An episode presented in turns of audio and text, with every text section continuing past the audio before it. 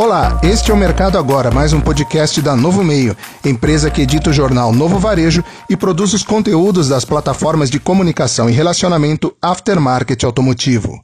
Vivendo um dia após o outro.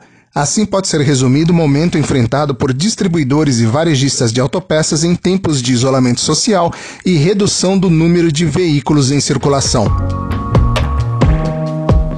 Mais de um mês após o início das medidas de confinamento e interrupção de inúmeras atividades, o comércio de autopeças hoje vive um cenário de recuperação.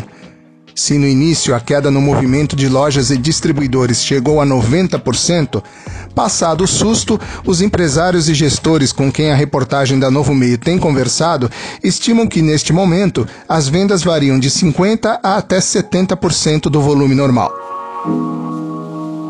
Um dos problemas ainda enfrentados com preocupação é o crédito.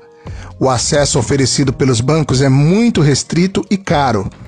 Ainda que as instituições públicas se apresentem com linhas mais atrativas, poucas são as empresas do mercado de reposição que têm conseguido obter os recursos. A falta de um produto voltado especificamente ao aftermarket contribuiu para um efeito cascata na dificuldade de financiamento em toda a cadeia.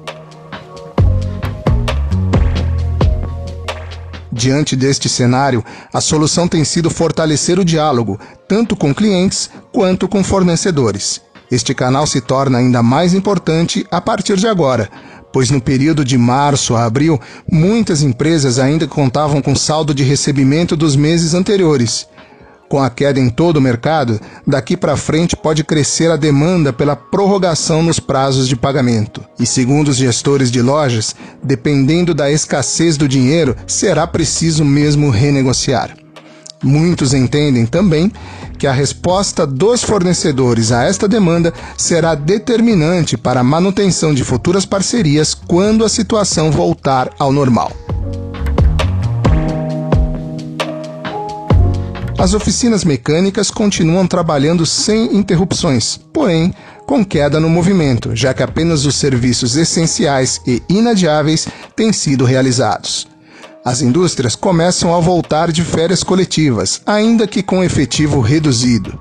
Para os varejistas e distribuidores ouvidos pela reportagem da Novo Meio, o cenário ainda é de incertezas e dificulta previsões mas é quase consenso que falta de determinados produtos, aumento de preços e inadimplências são fatores que farão parte dos desafios de gestão nos próximos meses. O fato é que adequação aos novos tempos será necessária. Todos acreditam que ninguém sairá igual deste período. As empresas terão de identificar e superar seus pontos fracos, aprimorar as metodologias de compra e venda, valorizar fornecedores e clientes parceiros e investir em treinamentos. A transformação digital será acelerada.